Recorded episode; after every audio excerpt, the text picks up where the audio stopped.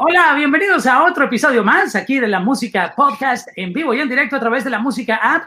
Saludos a la gente que se está conectando con nosotros a través de Roku TV, Fire Stick, Samsung TV, que nos tienen en la música app, que la descargaron desde iOS, si tienen Android, lo pueden disfrutar todo nuestro contenido playlist, nuestras estaciones de radio, también los podcasts en vivo que estamos haciendo en la música podcast y todo el contenido exclusivo de video que producen nuestros editores. Así que tenemos mucho entretenimiento para todos ustedes aquí en la música app. Soy Mauricio Londoño y desde Puerto Rico, en Puerto Torres, donde más yo gozo, tenemos a PJ Sinzuela. Bienvenido. Hey, gracias, gracias. Gracias por invitarme aquí, por darme este espacio activo desde San Juan, Puerto Rico.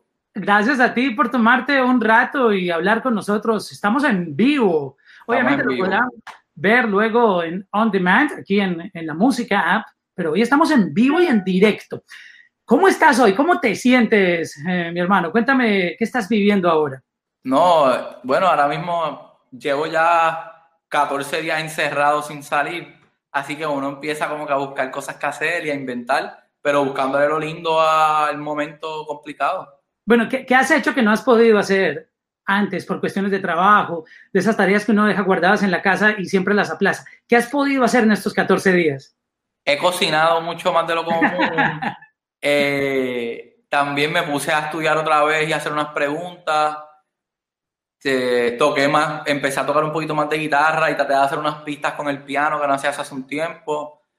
Volví a coger también unas clasecitas ahí de escritura que siempre he querido coger y, y nada, estoy emocionado. Bueno, has aprovechado bastante bien el tiempo, mi hermano. Estamos, estamos en esa, pero falta, falta todavía como dos semanas o más, vamos a ver. Como va llegando cada vez más gente a este live streaming y muchos fans que están descubriendo música nueva, siempre hay espacio para nuevos fans. No todo el tiempo se alcanza todo el mundo. So, la gente que llegue a conocer tu proyecto musical y, y, quiera conocer tu historia, cuéntanos un poco de ti. ¿Tú, ¿Tú de dónde eres y cómo comenzó toda esta historia? Yo soy de Ponce, Puerto Rico. Empecé a rapear como a los 16 años porque, porque empezamos a escribir rimas tirándonos en la escuela y a mí ya me gustaba la música mucho y me puse a rapear y a escribir.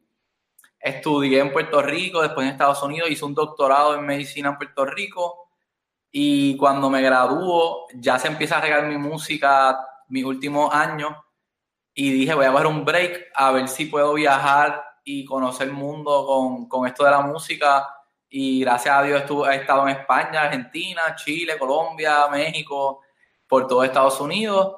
Llevo haciendo música, hago hip hop, pero también hago fusiones y estoy puesto para hacer cualquier tipo de música. Me encanta escribir y tocar en vivo. Mi show es bien energético, pero también es bastante personal. Me puedes conocer a través de mi letra, así que mi nombre es PJ Sinzuela, PJ S-I-N-S-U-L-A me voy a buscar en todos lados, Instagram, Facebook, YouTube, Spotify, Google, todos lados. Oye, pero todo el mundo tiene una plataforma o un padrino o alguien que lo descubrió. ¿Cómo fue tu historia en ese caso? ¿Quién, quién te condujo a la persona indicada o cómo tú logras encaminarte para poder comenzar a desarrollar tu carrera como artista? En verdad, yo no siento que a mí nadie me descubrió, porque porque yo hacía todo, todavía yo soy un artista independiente, pero yo hacía todo también. Tú mismo te descubriste. no, porque yo lo hacía como, como que me encantaba. Yo, mi, uno de mis mejores amigos le interesaba hacer videos de música, así que él me hizo mis primeros como tres videos, pero dos de ellos yo mismo los edité y era él con su cámara y se fue regando en Puerto Rico, pero sí, cuando el primero así que me dijo como que mira, fue Elías, el de White Lion. Fue Elías de León, de White Lion, que fue el que firmó a, Calle 13, a Teo Calderón, a Coscuyuela, a Yolis Randy. ¿Y cómo él te conoció a ti? Sin número de artistas. Porque, porque yo estaba tocando en Puerto Rico, se empezó a regar mi música y empecé a hacer. Eh, yo cantaba en una barra y la primera vez que yo canté fueron como 200 personas Después fui para otra barra en el otro lado de Puerto Rico y fueron 300. De repente toqué en San Juan y habían 800. Y cuando empecé a hacer party yo mismo, que yo llamaba a las barras, mira, para ir a tocar y cobro la entrada. sea, tú eras tu propio manager. Y mi hermanita, mi hermana que estaba estudiando leyes, pues me ayudaba cuando empezaron a llegar los mensajes, pero sí. Y ahí Elías me dice, mira, me gusta lo que estás haciendo, eh, vamos a trabajar. Y él me presentó, me llevó a, a Calle 13, a Residente, para que yo le enseñara mi música nueva, que yo tenía guardada. Y de ahí, Residente me recomendó un, también alguien que, que lo manejaba él, que se llama Apolo, La Buena Fortuna.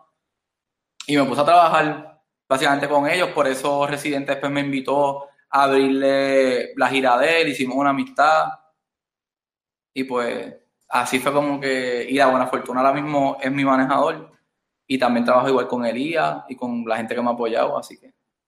Yo sé que a muchos artistas no les gusta que los encasillen en un género en particular porque al fin y al cabo son artistas y están haciendo música, pero siempre hay un género que influencia muchísimo la carrera de, cualquier artista. Por eh, ponerte un ejemplo, si hablamos de um, Zion y Lennox, podríamos decir que es el reggaetón romántico, sí, romántico, aunque ellos han hecho un poco de perreo, pero, pero creo que los fans tenemos claro que la música que, que nosotros oímos de ellos es reggaetón con romantiqueo. Sí, si fuéramos a hablar de Pilla y Cinzuela, ¿cuál es el género o el sonido que más predomina eh, en tu estilo de música? El hip hop. Yo soy rapero, en verdad. So, el hip hop full. Si tú escuchas mi música, es un, es un balance, hay, hay de todo. Pero la mayoría de las canciones van a ser hip hop y me gustan mucho los samples. Es lo cositas que me gustan, por lo menos. Empecemos a hablar por la letra. Hay mucha polémica y discusión porque hay gente que dice que rapero que no escriba sus letras no es rapero, porque otro te las escribió y el otro es el que tiene el flow uh -huh. y el que conoce las historias de la calle o, o, de lo que estén poniendo en contexto en la letra. ¿Tú qué opinas de eso? Yo, ¿verdad? Cada loco con su cuento. A mí me gusta escribir y por lo menos yo personalmente que soy fanático de raperos, pues pienso que la diferencia entre ser un escritor de canciones y un rapero es que se supone que tú puedas conocer a, al rapero a través de su letra, porque se supone que hable, por lo menos así fue que empezó el MC, el Master of Ceremony empezó con eso. Pero yo no tengo nada en contra de que alguien escriba como que le quiera, quiera, quiera que le escriban las canciones, porque nada, al fin del cabo todo el mundo está para lo mismo, ¿verdad? Tienen, quieren hacer música, no están para lo mismo, ¿verdad? Porque hay gente que hace música por ciertas cosas y otras por otras, pero para mí el rapero tiene que escribir sus canciones. Pero es cierto que un rapero de verdad no grabaría una canción escrita por otro. No necesariamente, porque por a mí nunca me ha pasado. A mí nadie me ha, me ha hecho ni una propuesta. Pa, sí me han escrito para escribirme canciones, pero pues no es mi estilo, pero yo tengo... Yo hablo con... Yo siempre que escribo canciones llamo a los mismos panas, que son dos primos míos y mi mejor amigo porque me emociona. Loco, mira lo que escribí este coro. Y le puedo cantar un coro y de repente me dice, ah, pero ¿y por qué no rima esto con esto? Y yo he dicho, ya lo que es duro me gusta más y lo cambio. Y él obviamente no me escribió la canción, pero sí me dio una idea. Eso siempre a cualquiera le pasa, el que diga que no puede estar mintiendo. Eh, no necesariamente que yo esté escribiendo una canción y de repente venga un, un cantante que quizás no quiera salir la canción y tire una parte y para mí está bien cool yo siento que yo la puedo usar. Ahora, si me están escribiendo canciones completas o pues ya eso es distinto. Pero nada, a mí me gusta escribir, así que yo siempre estoy escribiendo solo, yo escribo solo, yo no tiendo ni a escribir en los estudios, yo vengo a mi casa, pongo pistas, empiezo con una idea y yo solo estoy aquí escribiendo, eso es lo que a mí me gusta. Hablabas ahorita de sampleos. Uh, danos un ejemplo de, de, cuáles son tus sampleos favoritos o qué tipo de, de, de samples quisieras usar de, 80s, de los 70s, de los 90s. O de antes se pudiera usar. Es que a mí me gustan las canciones, mis canciones favoritas son bastante personales y tristes. Así que a mí me gusta mucho que usen el jazz y sonidos como oscuros. Me gustan mucho los vientos. Pero en verdad de todo un poco, porque obviamente si pudiese ampliar legalmente o se ampliaría la vida, que para mí por eso me gusta mucho Kanye West. Eh, no soy fanático ya de él como persona, ¿verdad? Pero como músico, como usar los samples y eso, el tipo como que hace lo que quiera, encuentra lo que quiere y lo, y lo usa, que eso es algo muy de respeto. Yo nada, me gusta samplear voces también, pienso que eso es bien interesante. Me encantan los productores que samplean su propia voz. Yo trabajo mucho con Pain Digital y que es un pana mío y también productor, se llama Pain Digital. Él fue el que hizo Sandunga, el que hizo, el que trabajó Loco Loquito. Él se samplea mucho su propia voz y yo encuentro eso Oh, bien wow. cool. Que eso lo hace Oye, mucho pero- también. Pero yo tengo entendido que hoy en día con, con todas estas plataformas agregadoras de música es mucho, digamos, más sencillo si tú haces un sample o, o utilizas un, un una fragmento de una letra de otra canción. Creo que algunas plataformas te ayudan a, a poder licenciar eso. No, no sé si tú sabes un poco sobre eso. No, sí, sí, sí. Yo, yo, yo uso Splice. Splice es un website que tú pagas, creo que es $7.99 al mes. Sí, yo lo he visto que lo integras a, a Ableton, lo integras a Logic Pro. Ah, sí, yo uso Logic. Pero Splice básicamente tiene samples. Tú puedes buscar batería y ya son samples, samples que están clear. ¿Entiendes? Que le dicen a la gente, mira, yo te voy a dar un dólar por cada vez que samplen tu, tu batería. Un ejemplo. Eh, pues yo uso eso, pero ya si tú quieres ampliar a, a Beyoncé o quieres ampliar una canción de Michael Jackson. Eso no se puede hacer ahora. Bueno, lo puedes hacer, pero te va a cobrar 10 mil pesos, 20 mil dólares, 30 No, no, mil, no, no, hay, 40 no hay mil. chavos, no hay chavos. ¿Entiendes? Pues eso es lo que yo digo que lo cool de Kanye es que si él hace una pista sampleando a Beyoncé y tiene que pagarle los 20 mil dólares, el pana se los paga por Eh, usarlo él si le gusta paga. suficiente, ¿entiendes? Eh, no, yo, yo uso muchos samples legales o de, ¿verdad? Pero me gusta el sonido como tal de coger otras cosas y el hip hop así un bopeado siempre me ha gustado.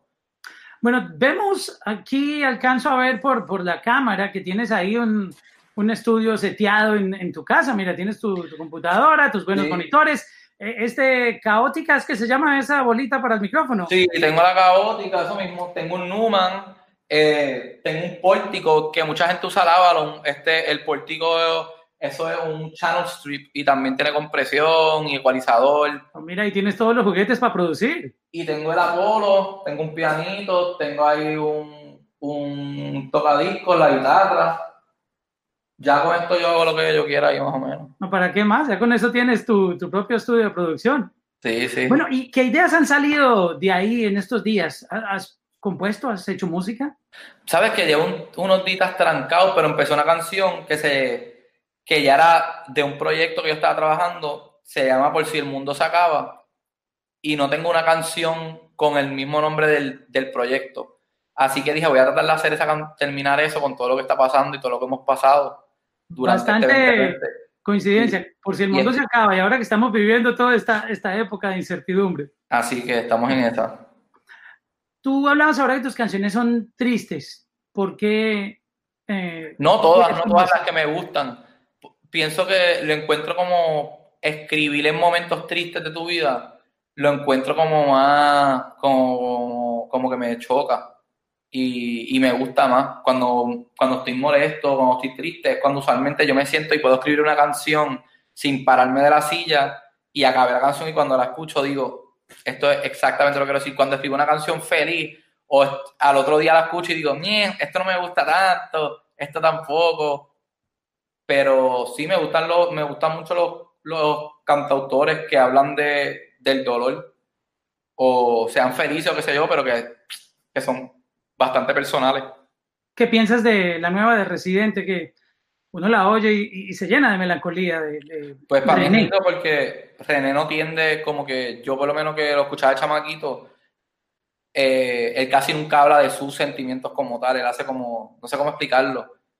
Así que hablé como que de su familia, pam, pam, él, él no tendía a hacer eso y este tema para mí es por este es mi estilo full.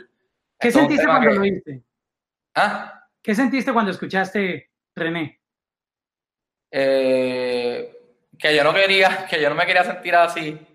Literalmente fue lo que, lo que, lo primero que vino en mi mente es como, me acuerdo que mi hermana me texteó, ah, me encantó la canción nueva de René, espero que tú nunca escribas una canción así. ¿Entiendes? Como que, que llegue un momento que, que la música quizás te, ¿verdad? No, no, no solamente la música, pero la situación de quizás ser artista o algo. Yo soy una persona bastante feliz y pienso que eso es primario a todo el resto. ¿Cuál fue la canción para que los fans que están llegando nuevos a conocer tu música, porque estamos llegando a todo el mundo, gracias a, que nuestra app está disponible en todo el, planeta. ¿Cuál? Haznos un top 3 de canciones que tú recomiendas para conocerte a ti como artista a gente que nunca te ha escuchado. Uf. Lo que nadie quería que fuera, se llama una canción Lo que nadie quería que fuera. Fue la primera canción. Fue la primera canción que yo escribí cuando decidí tomar este rumbo de la música. Lo Coloquito, que es mi última canción junto a Jorge Drexler, que yo te diría que es mi colaboración más importante y la más que quiero, porque soy fanático de, Jorge Drexler full. Y tercera mía, eh, escúchate, ok, tengo una para brincar que es rap, lo coloquito romántica. En verdad, sí que a mí me encanten, que a mí me encanta, pues es que hay muchas, pero, pero escucha, perdona la espera, es una que a mí me gusta también mucho. No es fácil para un artista que todo el tiempo está produciendo música. No, porque es que, pienso que tengo que añadir como... Pienso que tuviese que añadir cositas. Sí, te diría que escuché un montón Mi cara sufriendo, eh, Vamos a celebrar algo de Puerto Rico, que a mí me toca mucho. Sandunga, que tiene como que algo de bailar o la pelúa. Eh, ex, eh, tengo X-Man, pero tengo Vivieron Feliz también. Hay, en verdad, hay música ahí para escuchar letras. ¿Tú consideras, consideras que tu música es mainstream, comercial, underground? ¿Cómo tú...? Yo pienso que yo soy... Yo pienso que yo trato de hacer un balance. Yo tengo canciones que no son mainstream pero tengo canciones también que son para escuchar y bailar. Yo pienso que el balance ahí está lo lindo. Cuando tú a hacer una canción comercial, pero que en verdad esté bien dura, eso es difícil de hacer. Hacer una canción compleja, pero que todo el mundo la entienda, eso es difícil de hacer. Hacer una canción triste, pero que no sé cómo explicarte, pero yo pienso que es muy fácil hacer una canción. Si yo quiero hacer una canción súper compleja, pues yo creo que yo lo puedo hacer. Y si quiero hacer una canción comercial, que eso es que a la gente se le pegue, yo lo puedo hacer. Pero como tú haces una mezcla entre lo lindo y lo feo y que, sea un balance, pues yo, me, yo quiero hacer ese balance. Yo te puedo hacer una canción de cuatro minutos rapeando sin, sin repetirte nada, o te puedo hacer una canción para ponerte a bailar y darle hasta abajo, y es ver cómo hacer el balance para que pues, tengas algo de mainstream pero también, ¿verdad? De mainstream, que la masa se relacione contigo, pero también tenga esto de underground de la gente que quizás en verdad te quiere por, por ti, no porque estás en la radio ni porque tienes muchos views o followers o, o plays o de embuste, de verdad, como sea. ¿Tú tienes el, el, talento de poder hacer freestyle en vivo improvisando? ¿O primero escribes? ¿Cómo es ese flow contigo? Ah, yo, yo escribo, yo, yo escribo más de lo que improviso, pero yo improviso.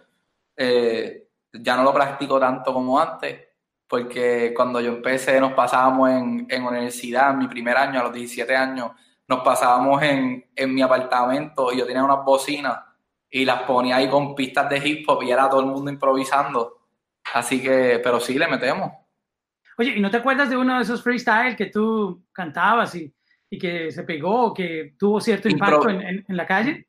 Es que yo nunca he grabado un freestyle, tú dices, yo nunca grababa algo improvisado. Tengo quizás algo en YouTube que me graben, pero no es que yo voy para el estudio a improvisar, era más nosotros rapeando. no, me, no me acuerdo un freestyle como tal, así.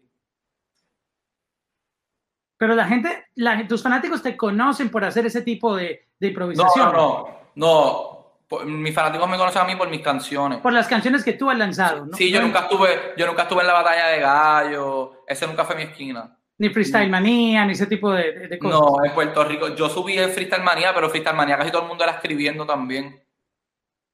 Eh, so, como que en Freestyle Manía nadie iba a improvisar. La gente escribía sus versos y los tiraba por ahí. Pero yo subía mis canciones por mi parte y se regaron por mi parte, así, como que no fue por una página o algo así.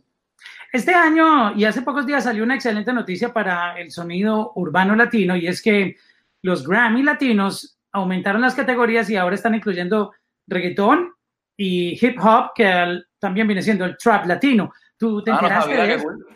¿En serio? Pues mira, ahora tú vas a poder aparecer como nominado como artista de hip hop latino, tu música, tus canciones también van a poder estar nominadas. Duro, duro, duro, duro. Ah, pues qué cool. no lo sabía. Eh, esto fue algo de la semana pasada. De verdad, ah, pues tengo que leerlo. Ah, pues qué cool. De seguro este año solicito algo. Yo nunca he solicitado, así que este sería el primero.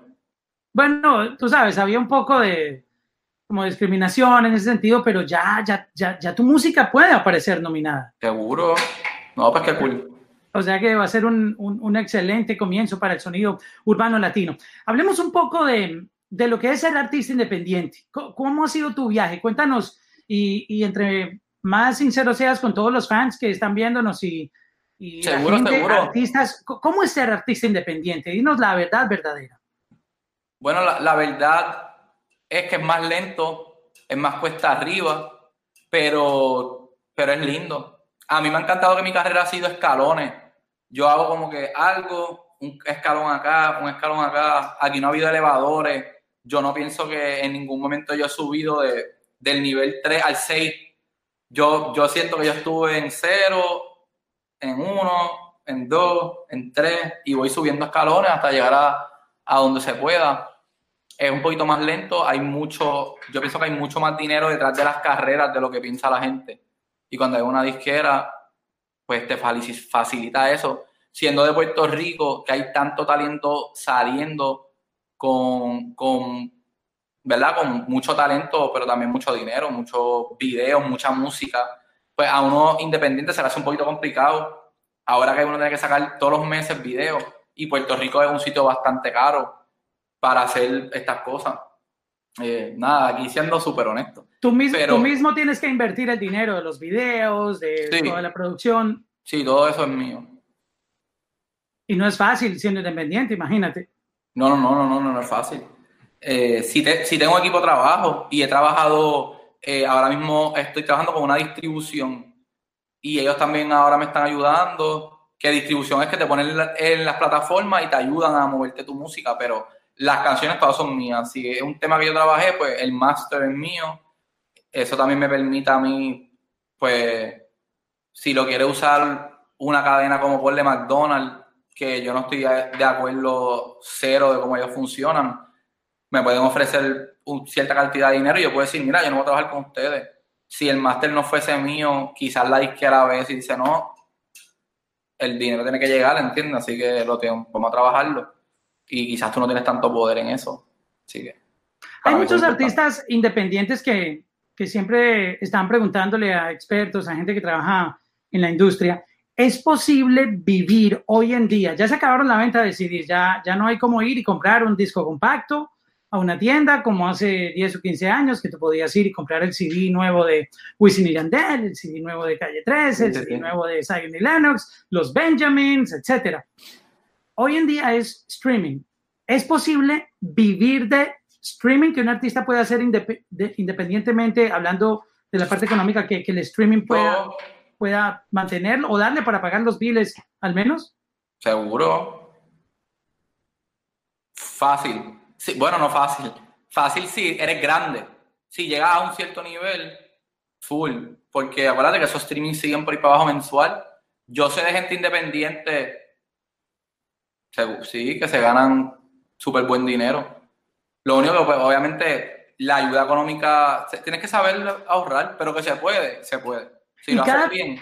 ¿Cada cuánto hay que lanzar música para poder tener esa, digamos, ese tráfico? Es que depende de cuán grande tú seas, depende de cuán grande tú seas. Yo te diría que, independ como están pasando las cosas, uno quiere tratar de sacar una canción por lo menos una vez, yo te diría una mensual, es como un palo ahí tan si tú, si tú haces featurings, pues hasta quizás tú sacas una tuya, dos de otra gente, después una.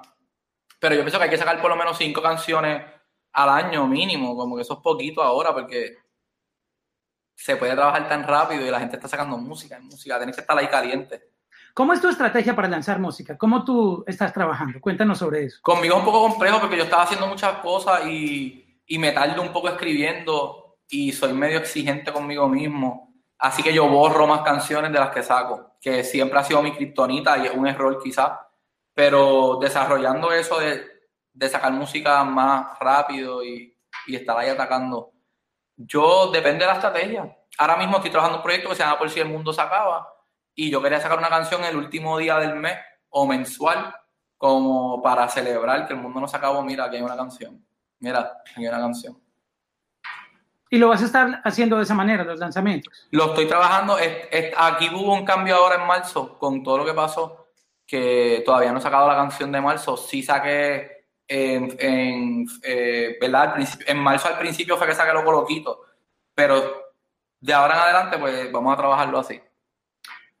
Yo creo que está interesante ese consejo y, lanzar música también puede ayudarle a un artista a, poder mantener un buen tráfico de usuarios, de views, de plays, moviéndose y, tratando de ser independiente, que, creo que es el sueño de muchos artistas que te ven a ti y a, todos los que están ahora activos en la industria ah, como ejemplo para, para poder vivir de, la música, porque hay mucha gente que está en ese ah, proceso que tienen que ir a un trabajo normal que los ayuda a mantenerse, pero al mismo tiempo les quita o les roba mucho tiempo para poder dedicarse a hacer canciones. Y, no pueden dejar el trabajo porque entonces de la música no pueden vivir. No, sí, sí. pero es complejo, por eso te digo que llegar al nivel que, que puedas vivir de los streams independientes no es para todo el mundo. Hay muchos, muchos músicos. Pero que se puede y que yo conozco, conozco mucha gente. Hablemos de colaboraciones. ¿Te gustan? ¿No te gustan? ¿Qué tanto no me gusta moverte? Yo, yo me, yo, ¿verdad? Yo me crié, pero sí. Yo pienso que hace, cuando yo empecé a escuchar rap a los 15 años, ponle un ejemplo, 13, 14, pues tú eras fanático de un artista y no hacía tantas colaboraciones. Usualmente los que buscaban hacer colaboraciones era gente que necesitaba apoyo, como que mira, vamos a hacer canciones juntos para crecer pero eso no eran los artistas top. Ahora yo pienso que no importa. Que esto del streaming se ha convertido entre más música mejor, la gente lo que quiere escuchar, la gente olvida más rápido y para mí es súper cool, no tengo ningún problema. Al principio no, digo que es mi estilo, así que trato de mezclarlo entre tener mis canciones solo y hacerte par colaboraciones con gente de cualquier género que, que pueda aprender de ellos o me caigan bien o pienso que tengan talento, que tienen talento. Oye, a ti te pasó lo que a muchos artistas les ha sucedido y es que al principio les empezaban a decir, mira, no grabes esto, que esto no es comercial, o esta idea que tienes no va a funcionar, o esto que estás haciendo no, no, eh, haz esto, cámbiate el look. Eh, ¿Qué tantas barreras tú encontraste al principio que, que la gente te ponía o no creían en, la visión que tú tenías de tu proyecto de música? Ah, lo que yo hago es, mi, mi, mi, trayectoria es un poquito compleja, por lo que te digo que yo empecé haciendo esto como me gustaba y yo quería ser rapero, pero, pero como yo también estaba estudiando, pues yo era bien, yo, yo rapeaba de mis cosas, lo subía, mis videos yo con mis amigos bailando, eh, así que mi aceptación en cuestión de que empezó siendo por amistades mías, pues fue bastante buena. Siempre hubo gente que me decía, loco, estás al garete, ponte a estudiar. Sí me han dicho como que, mira, tienes que hacer más música bailable, más reggaetón, más cosas de eso para que, para tratar de pegar o sonar más. Siempre va gente que te va a decir que tú eres una porquería y que, y que tienes que cambiarte el look, pero yo me considero una, bastante, una persona bastante segura y yo nunca le he dado mucho casco a lo que diga la gente. Yo sigo por ahí, el que le guste y me apoye bien, el que no, bien para él también. Estamos dándole. ¿Qué artistas del género han interactuado contigo y, has recibido un feedback de ellos? ¿Qué, te han dicho? Háblanos un poco de eso. Bueno, yo hablo con un montón de artistas del género como tal o, o preguntamos a una persona. Eh, Urbano eh, latino, de, que te digan, wow, me gusta lo que estás haciendo o algún tipo de, de interacción que hayas tenido y te hayan dado un consejo o, alguna pues, charla que recuerdes. Que yo me recuerde, que yo me acuerde, ¿verdad? Yo me acuerdo que Daddy Yankee, la primera vez que lo conocí hablé con él, fue, fue en el cumpleaños residente y yo había sacado Sandunga. Y él me dijo, y me acuerdo que me dijo como que, mano, hace falta ese sonido así como Tego, zumba por ahí. Y él me dijo eso y lo encontré interesante que me haya dicho eso. Eh, Lin Manuel Miranda me para decirme que le encantaba Las balas lloran, que una historia de alguien que tira un tiro al aire y mata a su propio hijo. Y me dijo como que, mira, tú puedes escribir historias como que full, le gustó un montón. Eh, nada, son dos personas ahí bastante. ¡Wow! Jorge Drexler, que tengo la canción con Loco Loquito, me estuvo bien interesante porque me dijo que, que él veía que yo había masterizado lo que es rápido, lo que es ser energético en la tarima, corriendo, brincando, rabiando, que bien poquitos podían convertir eso y hacerlo lento. Como cómo hacer un show íntimo con una guitarra solo, cómo mantener a la gente despierta sin moverse de una silla y que, y que yo no sé ni si se acuerda que él me dijo esto, pero eso para mí fue como, ok, te entiendo, ese reto lo encontré bien interesante, los raperos no tienden a buscar eso, so, ¿cómo yo lo puedo buscar hacer? Eh, estoy en esas todavía, me han dicho cosas, yo escucho, trato de escuchar. No, pero los consejos que te dieron estaban buenísimos y mira las personas tan importantes que, que te lo dieron. Tego Calderón, lo mencionó Daddy Yankee. ¿Cómo te sentiste? ¿Tú te sientes afín con Tego Calderón? ¿Te gusta eh, seguirle esa onda? Un poco. No, Tego es Tego. Tego también, yo tengo influencia de Tego full. Eh, a mí me encanta Tego. ¿Te gustaría ah. algún día hacer un featuring con Tego Calderón? Seguro. Sandunga, yo quería que él saliera en Sandunga, pero pues él estaba haciendo otras cosas y no se pudo. Pero sí, sí. Bueno, pero en, algún momento. Eso, eso tendrá su. Sí, si, él, está, si, él vuelve a hacer. Es que no ha sacado, no ha sacado mucho, mucha música. No sé si está haciendo música ahora mismo, pero me encantaría. Tego es el duro. Pues mi hermano, este, chévere haber hablado contigo esta, estos 30 minutos aquí en la Música Podcast Live. Este, mucha gente yo sé que está esperando que tú hagas un, un, rapeo de algo, de esto que está pasando, improvisar alguna cosa. No sé si quieras complacer a la audiencia con, con ese talento que tú tienes para rapear. Seguro, seguro, zumbamos aquí. Mira, estoy en Puerto Rico mirando desde mi balcón. Tranquilito, no estoy bebiendo ron, aunque me encantaría. Saludos a la música. Este es Pi sin suela, con la voz única rap tirado, andamos sentados, ya tú sabes nada de esto, fue planificado, no fue escrito, fue sobre la mente, piensa en el futuro, no solo en el presente, mira cómo todo cambió con el corona, PJ la pega desde China, la Roma, Argentina, Japón, a donde más, tú sabes que PJ es capaz, capaz de ser un campeón en Ámsterdam, celebramos bebiendo botella champán, orangután, yo me pongo banana. Aquí en la música hoy, no esperes para mañana, PJ Sinsuela en la casa. Muchas gracias, PJ Sinsuela, la música podcast en vivo. Cuídate mucho, en casita, por favor. Y ustedes también en casita, recuerden, quédense, salgan a lo necesario. Sí, quédate en casa. Quédate en casa y sigue conectado a la música. Descárgala, pueden ver todo esto por Apple TV, Roku TV, Fire Stick, Samsung TV y en la música app. Soy Mauricio Londoño, nos vemos en otro podcast live mañana. Bye.